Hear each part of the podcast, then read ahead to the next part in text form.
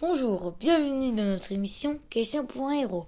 Le but de cette émission, c'est de découvrir un nouveau héros chaque semaine. Aujourd'hui, nous accueillons notre invité Hercule. Bonjour Hercule, comment allez-vous? Je vais bien, je suis très content d'être dans cette émission. Nous savons que vous êtes le plus célèbre des héros de la Grèce antique. Vous étiez considéré comme le protecteur de l'humanité. Vos exploits étaient connus de tous, en particulier les fameux douze travaux. Notre question aujourd'hui, c'est de savoir comment vous avez vaincu le lion de Némée. Vous êtes prêt, Hercule? Oui, je suis prêt. Attention, première question. Comment avez-vous vaincu le monstre? Je voulais le vaincre avec mon épée, mais le problème, c'est qu'il a évité les, les coups. Il l'a coupé en deux morceaux.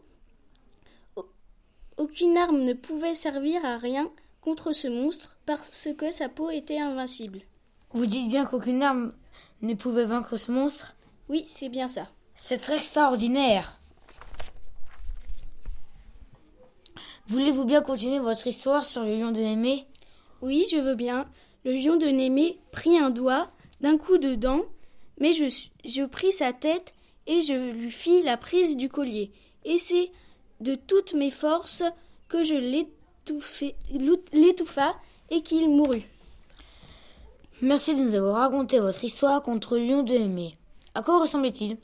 C'était une bête redoutable, douée d'une force extraordinaire. Sa peau était si dure que ni le fer ni les reins ne pouvaient l'entamer. Il ravageait toute l'Argolide. Il habitait dans une forêt qui s'appelait Némée.